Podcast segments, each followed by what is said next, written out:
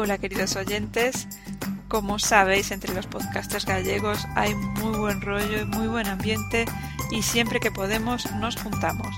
El año pasado lo hicimos en Santiago, el anterior en La Coruña y para este 2015 tenemos muy prontito ya organizada nuestra próxima quedada. Además va a ser en un lugar muy especial. El 1 de marzo, que es domingo, nos vamos a ver en el restaurante Alonja Bella, que está en Marín y que es propiedad de Manuel Mendaña, el podcaster de La Cocina Perfecta. Manuel nos ha organizado un par de menús de carne y pescado, 18 euros me parece que era, que ya nos tiene a todos con la boca hecha agua, pero además, por supuesto, habrá charla entre podcasters, algún podcast en directo, cafés, risas, lo que siempre se puede esperar de una quedada de falangulleiros. Así que si eres podcaster u oyente, si vas a estar por Galicia, anímate, ya somos unos 16 confirmados y nos vemos allí el 1 de marzo en Alonja Bella, en Marín, para comer. Y quien no quiera venir a comer, que venga a la sobremesa. Toda la información sobre esta quedada la tenéis en el blog de Zafarracho Podcast. Allí nos vemos y un beso a todos.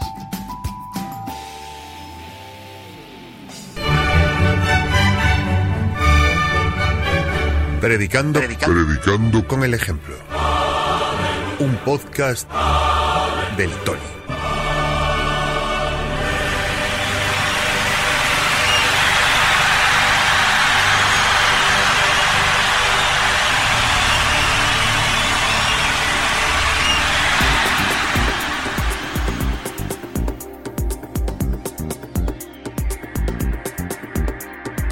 Conocí de la existencia de Mike Russell gracias a un programa de la Academia de la BBC en la que junto con otros contertulios hablaba de lo que era un podcast.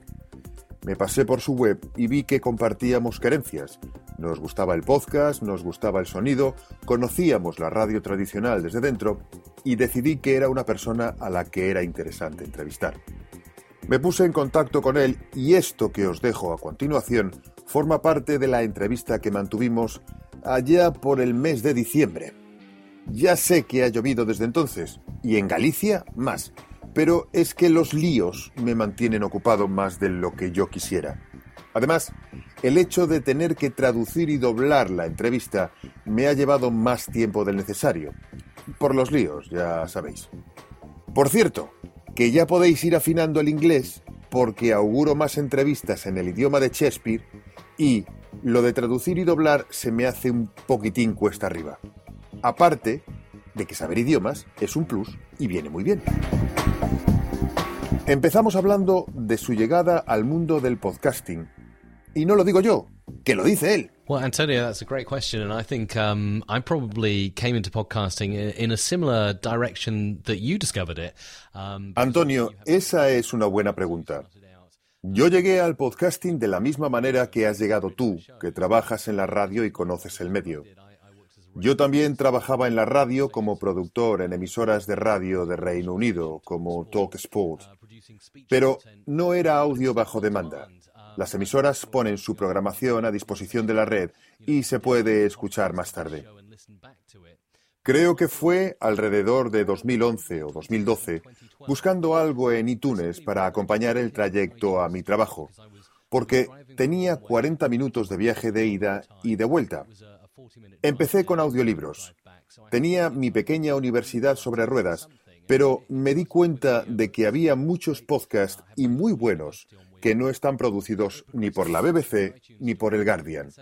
Los están haciendo gentes que hablan de sus pasiones, de negocios, de lo más extraño que te puedas imaginar. Hay podcast para todo, ¿verdad? Era una especie de mezcla. Los primeros podcasts eran de muy baja calidad, pero luego los había muy, muy buenos, producidos por gente independiente y empecé a escucharlos y eso fue lo que abrió la puerta del podcasting para mí y me hizo darme cuenta de que, como persona de radio, Tú puedes tener tu propio podcast y puedes controlar tu propio programa. No tienes un director de programa ni de emisora, sino que tú te encargas de todo. Y si creas algo que tenga interés, algo que sea muy interesante y que tenga éxito, puedes generar tu propia audiencia. Roles.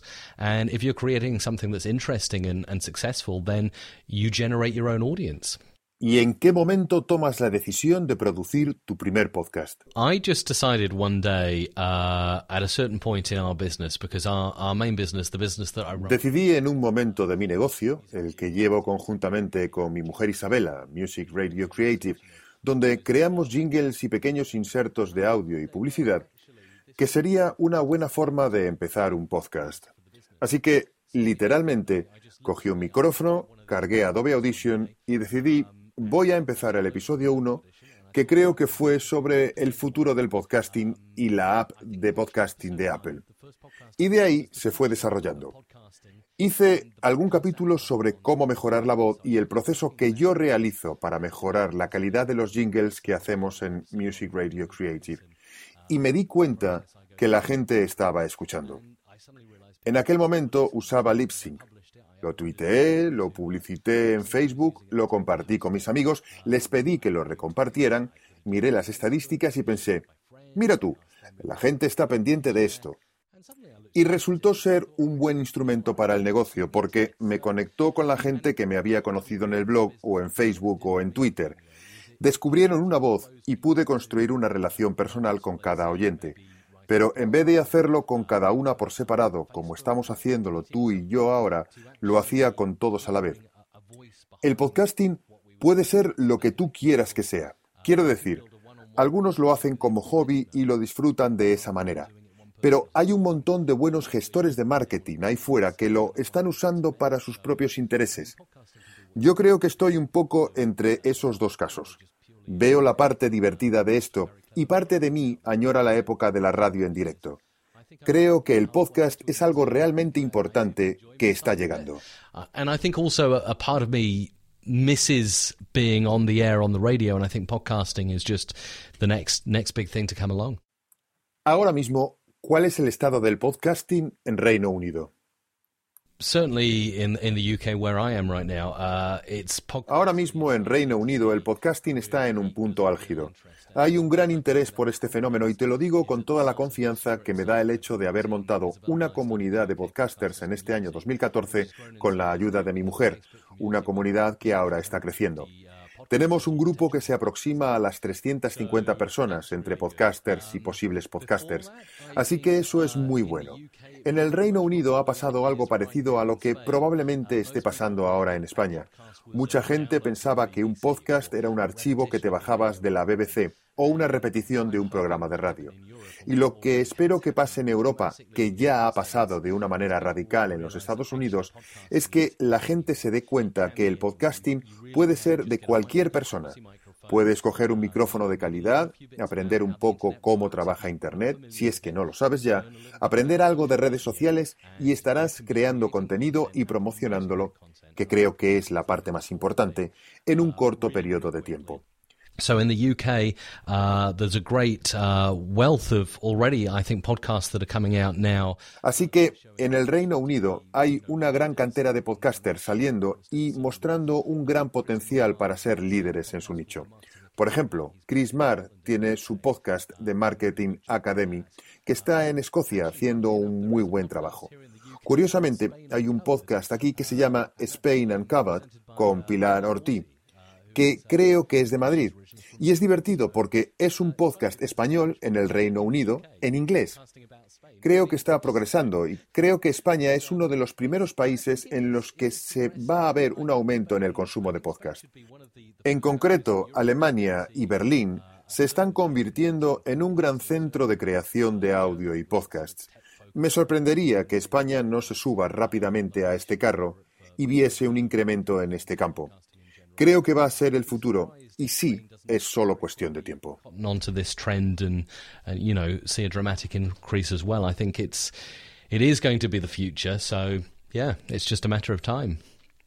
Lo bueno del podcast es que te da la oportunidad de expresarte y contar tu propia historia. Sin duda, sí, porque significa que tienes la oportunidad de hablar de lo que quieras, así que puedes intentar lo que quieras y ver la respuesta.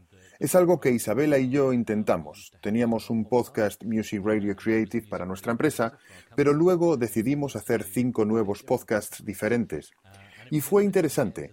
Hicimos un podcast sobre podcast, uno sobre producción de audio, creamos un podcast super local para la isla de White, que es donde vivimos, y fue interesante ver cómo gente sintonizaba con este programa. Creo que hay una audiencia para todo, pero la gran pregunta es, si estás haciendo un podcast como hobby, ¿puedes hacer dinero con él? ¿Y puedes? Yo diría que no del todo. No como tu primera fuente de ingresos. Si lo utilizas como medio para tu negocio o lo que sea que hagas, entonces sí existe esa posibilidad. Um, yes, absolutely Con un micro, un ordenador o una grabadora, posiblemente una cámara de vídeo. Vale la del móvil, vale la webcam. Un par de cables, una conexión a internet y sobre todo, ganas de contar cosas ya puedes crear tu propio medio de comunicación. Prensa, radio y televisión, pero en formato web 2.0. El podcast es la radio 2.0, un archivo de audio que puedes escuchar en tu teléfono móvil, reproductor de MP3 o en tu ordenador cuando más te convenga o te apetezca. Todos tenemos algo que decir y una audiencia potencial de millones de personas están buscando diariamente nuevos contenidos. Ahora está en tu mano el proporcionárselos. Queremos enseñarte a hacer tus propios podcasts. Además, como el curso es online, podrás aprender cómodamente. Hablaremos de video podcast y de blogs. Ponte en contacto con nosotros y te daremos toda la información sobre el curso. Comunícate ya.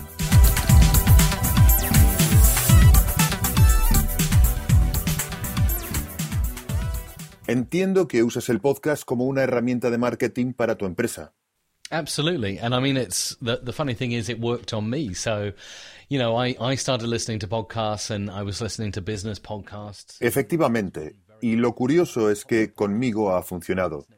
Yo escuchaba podcasts de negocios, como por ejemplo el famoso Internet Business Mastery, uno de los primeros podcasts de negocios que escuché y daban mucha información que me ayudó a empezar con mi podcast y mi actividad de marketing online.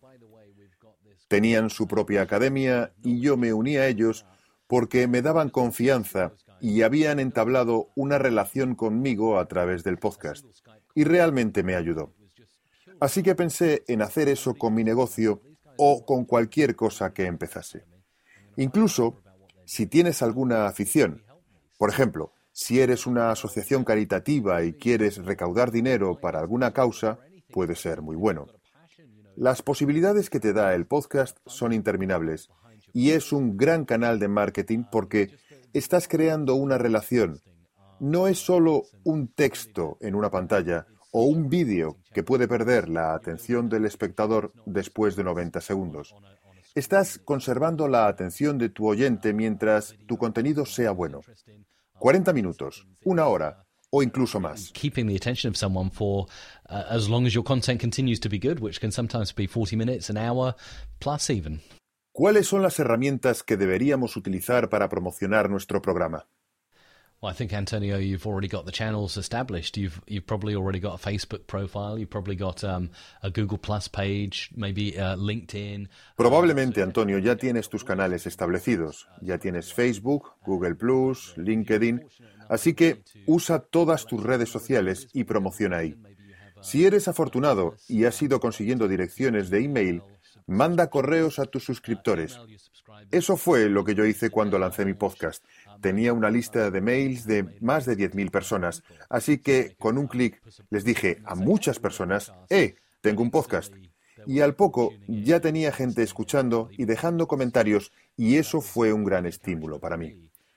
Pero si no tienes, usa tus redes, tus contactos, tus amigos, para que vayan difundiendo tu trabajo. Y si no tienes unas redes grandes y quieres que se te conozca y que se conozca tu negocio, invierte algo de dinero en Facebook Ads o Google Ads y habla con gente a la que le pueda interesar tu negocio. Essentially for your business, then go and spend some money on Facebook ads or uh, Google ads and, and target people who will want to listen to your podcast. Empezaste con audio y has lanzado tu canal de YouTube. ¿Has pensado en pasarte de uno a otro o lo ves más como un complemento? I think it's uh, it's kind of the whole media package, isn't it? So, like we've been using. Bueno, es más bien un paquete completo. Estábamos acostumbrados a tener periódicos, radio, televisión. Ahora tenemos vídeo online, YouTube, Vimeo, tenemos el podcasting y tenemos los blogs. Para mí YouTube es una extensión. He tenido éxito con ello y llevo ya un tiempo haciendo vídeos sobre formación y trucos en Adobe Audition. Algunos de los vídeos más antiguos llevan unas cuantas visitas, simplemente porque la gente busca ese tipo de contenido, lo que me encanta y además ayuda a otra gente. La atención a los vídeos de YouTube está cifrada en una media de entre 90 segundos a 2 minutos, y eso es lo que trato de hacer. Sabes que hay otros vídeos en los que el profesor está hablando durante 5 minutos antes de decirte el truco. Y mi truco es decirte, yo no voy a hacerte perder el tiempo. En 90 minutos te cuento cómo cambiar la voz o hacer una edición. Procuro que sea corto y eso parece ser una buena manera para que la gente descubra lo que estoy haciendo y descubra mi negocio. Así que sí, YouTube es una buena forma de llegar a la gente porque hay personas que les gusta mirar, otras escuchar y otras leer por lo que trato de cubrir lo más posible esas plataformas. ¿Crees que la estrella de YouTube matará al podcast? No, no. No, no lo creo, porque después de todo el vídeo no mató a la estrella de la radio. Pensé que me ibas a preguntar si el podcast matará a la radio. Pues ya que lo preguntas. Lo que creo que va a pasar es que vamos a ver montones de podcasts y creo que es la forma lógica hacia la que nos encaminamos. Las grandes compañías de radio ya están inmersas en las descargas de sus programas, pero empezaremos a ver compañías como Podcast One en Los Ángeles que están creando ya ese catálogo de creadores de contenido que están haciendo podcasts de forma muy decidida y que para estar en dicha plataforma tienes que ser alguien o conocer a alguien o pasar una audición, lo mismo que en la radio.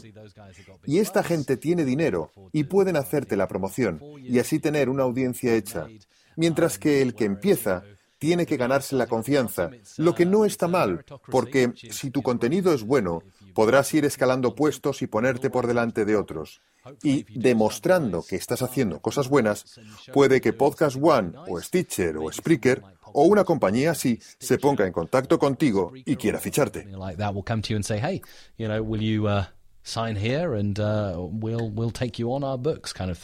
¿Cuál crees que ha de ser el papel de las emisoras tradicionales? Porque yo creo que si no se actualizan pronto van a tener un problema. Absolutely. I agree. I think uh, radio stations or media organizations need to think of themselves as, as uh, content creation. Estoy de acuerdo contigo. Creo que las emisoras de radio tienen que empezar a pensar en sí mismas como centros de creación de contenidos en vez de centros de emisión. Por ejemplo, creo que los días de la radio musical van a tener que cambiar dramáticamente su forma de hacer, porque lo de anunciar títulos entre canción y canción se va a acabar. Para terminar, háblanos de lo que va a ser New Media Europe. Absolutely, that's right. The uh, 12th and 13th of September 2015. Uh, it actually Efectivamente, el 12 y 13 de septiembre de 2015. Es una reunión que nace del último encuentro que los podcasters de Reino Unido celebramos en septiembre de 2014 una conferencia que reunió a podcasters de Gran Bretaña.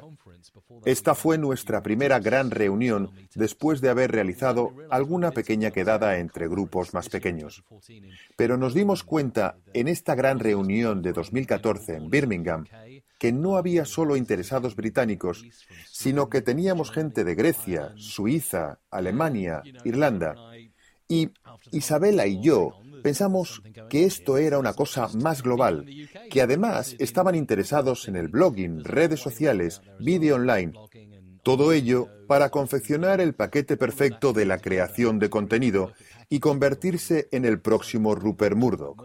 Ahora tienes todas las herramientas, Así que esto es lo que nos va a llevar a New Media Europe, que es como se va a llamar la conferencia.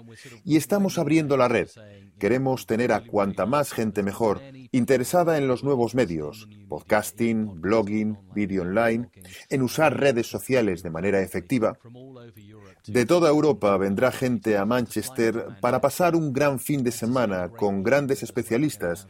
Tendremos a Cliff Ravenscraft de, de Podcast Answerman, que vendrá de Estados Unidos. De Filipinas vendrá Chris Ducker, empresario, conferenciante y escritor. Y hay un montón de gente que está confirmando su venida para charlar. Esperamos que sea una gran reunión europea de los nuevos medios y esperamos que podáis venir y si queréis saber más, la página es newmediaeurope.com.